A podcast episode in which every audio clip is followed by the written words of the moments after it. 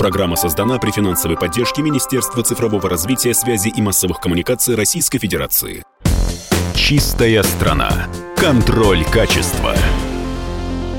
Здравствуйте, друзья! В студии Юрий Кораблев. Это программа «Чистая страна». Здесь мы обсуждаем э, важные вопросы на тему экологии. И у меня в гостях сегодня заместитель генерального директора по корпоративным коммуникациям группы компаний «Титан», продюсер медиапроектов на канале «Медиаметрикс», автор проекта «Эко-суббота» Алина Рыбина. Алина, здравствуйте. Здравствуйте. Ну, помимо всех вот этих э, регалий должностей, я должен сказать, что Алина еще и член экспертного совета нашей э, экологической национальной премии медиагруппы «Комсомольская правда». В мае этого года она стартовала э, для лучших экологических практик, технологий и проектов компаний, общественных организаций и лидеров мнений. Ее основная миссия — подчеркнуть важность бережного отношения к природе и способствовать тому, чтобы экономика и общество своей деятельности основывались на экологических принципах в том числе. Поэтому мы сегодня поговорим и о нашей экологической премии.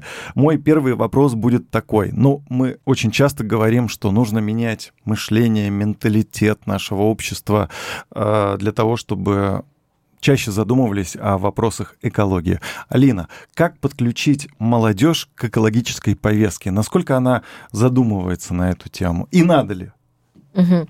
Ну, а, для начала небольшая поправочка. В мае старт, стартовал а, прием заявок, а сама премия уже идет второй год. А, и по как раз по результатам первого года э, премии мы понимаем, что действительно к работе э, по сбору заявок на проекты нужно привлекать молодежь. Э, молодежь привлекать к этой работе нужно.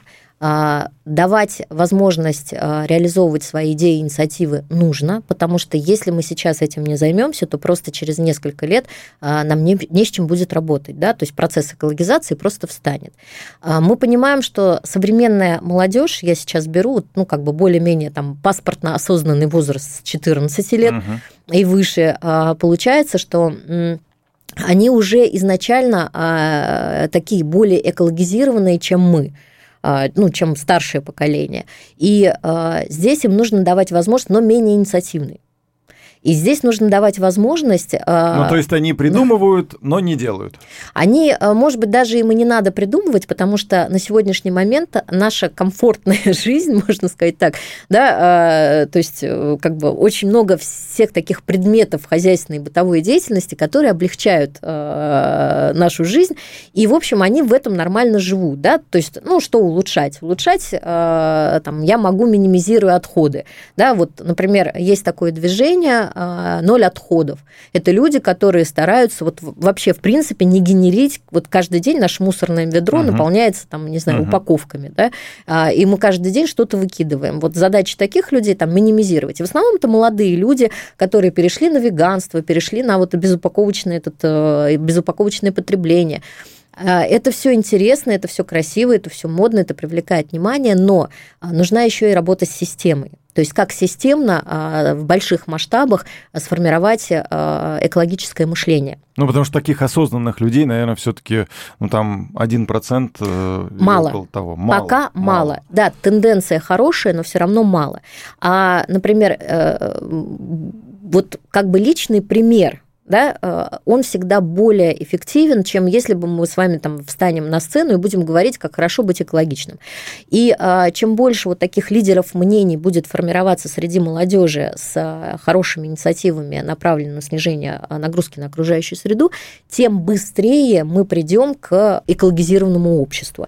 Поэтому со своей стороны мы внесли два предложения, вот эксперты этой премии, два предложения. Первое – это расширить возрастной состав и в этом году мы планируем запустить спецноминацию, попробовать, да, чтобы э, дети, там, ну, молодое поколение от 14 до 18 лет имело возможность представить свои инициативы. Пусть это пока будут нереализованные проекты, Хотя что является из, одним из условий. Да, хотя один из критериев это проект должен в процессе, да, быть в процессе реализации. Пока мы готовы поработать с этими идеями и плюс э, подготовить для них проектную мастерскую, чтобы они э, сумели свои эти идеи э, оформить в проект и начать реализацию с нашими победителями. То есть получается, что э, те номинанты, которые участвуют в премии в этом году, могут получить интересные усиления вот такими инициативными молодыми этими людьми. А это же и как волонтерство, да, и как там определенное лидерство. А, это тоже свои такие центры притяжения, чтобы а, хороший проект был реализован. То есть помощь в организации, в, вернее, в упаковке и в реализации проекта мы так, с такой инициативой вышли сейчас в премию, и э, дать ребятам возможность свои э, идеи там, через проектную упаковку реализовать уже на площадках тех э, проектов, которые реализуются. Вот наш такой подход в этом году. То есть наставник, э, который помог бы реализовать, подсказал, в какую сторону нужно пойти, что нужно начать делать, и тогда бы проект, ну, наверное, получил свое продолжение. Я правильно понимаю? Да, совершенно верно. А, есть ли у вас какие-то примеры того, что молодежь э, предлагает, или это достаточно сыро и пока не очень креативно? А, идей очень много а, всяких разных, начиная от правильной сортировки мусора и того, чтобы из мусора можно было а, реализовывать дальше. То есть вторая, есть там проект, там девочка и мальчик 15 и 16 лет, которые из ПЭТ, ну, uh-huh, полиэтиленовых uh-huh. там вот, вот этих бутылок предлагают делать украшения. И то есть э, неплохо с этим справляются. А, даже есть те, кто является там, я не знаю, э, таким любителем таких украшений угу. необычных, да, они там отражают какую-то молодежную субкультуру. Вот, но, допустим, как это из домашней мастерской сделать в какую-то э, такую мастерскую э, более, более масштабную, да, и, может быть, это бы увлечение прижилось на территории других регионов, если знать, что, что конкретно из этого материала делать. Вот, то э, этим ребятам надо просто помочь описать свою идею и то, что они делают в проект, а, предоставить этот проект на, а, так скажем, на высокий суд экспертов и а, дальше заинтересовать аудиторию, которая также участвует в премии, своей вот этой вот инициативой для того, чтобы получить тиражирование. Я считаю, что это самый такой вот, ну, более понятный и простой способ. А, кто-то проводит эко-уроки. И, соответственно, а, один этот эко-урок провели, он получился хорошо, вокруг этого урока собралась аудитория, все это перешло в социальные сети, и люди уже начинают, как некое комьюнити, дальше работать с а, мероприятиями сниженными, вот, вернее, как бы направленных на снижение нагрузки на окружающую среду.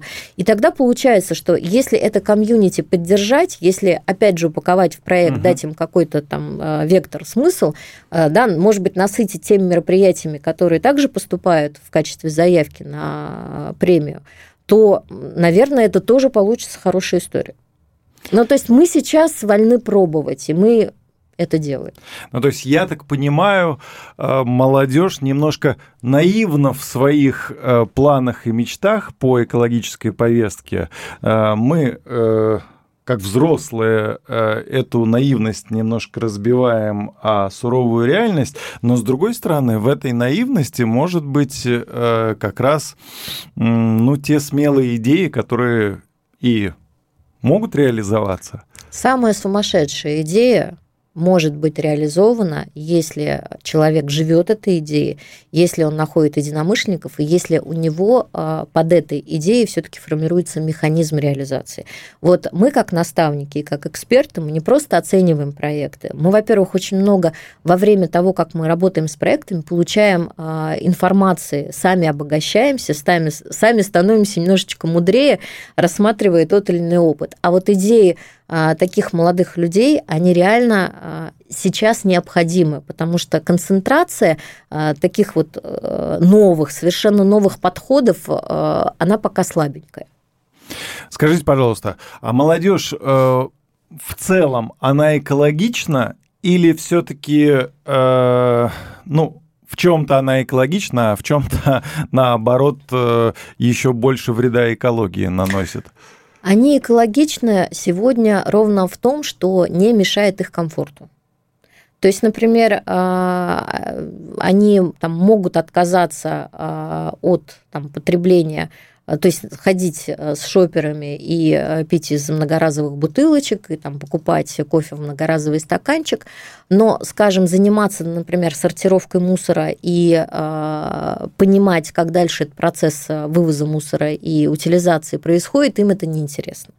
Угу. Ну, то есть э, все равно воспитательный процесс это должна быть такая целостная картинка, да, то есть весь весь процесс а, того, как, как я оказываю антропогенное воздействие, а, человек должен понимать ту ответственность, которая на нем сегодня есть. Поэтому а, образовательные проекты, они однозначно нужны. Воспитательные проекты тоже нужны. И вот это вот желание на первом этапе быть экологичным, его надо дальше развивать. Я призываю присылать свои заявки на экологическую национальную премию медиагруппы «Комсомольская правда». Э, как вы правильно сказали, э, прием заявок стартовали в мае. Э, вы еще успеете их подать, если у вас есть какие-то идеи о том, как сделать нашу жизнь ну, чуть экологичнее, чуть чище. Да? Поэтому всю информацию вы найдете на сайте kp.ru. Ну, Алине Рыбиной я говорю спасибо за этот разговор, за то, что пришли ко мне в гости. Я напомню, в студии э, находилась заместитель генерального директора по корпоративным коммуникациям группы компаний «Титан», продюсер медиапроектов на канале «Медиаметрикс», автор проекта «Экосуббота» Алина Рыбина. Спасибо вам большое. Спасибо вам. Всего доброго. Это была программа «Чистая страна». В студии был Юрий Кораблев. До встречи в эфире. «Чистая страна». Контроль качества. Программа создана при финансовой поддержке Министерства цифрового развития, связи и массовых коммуникаций Российской Федерации.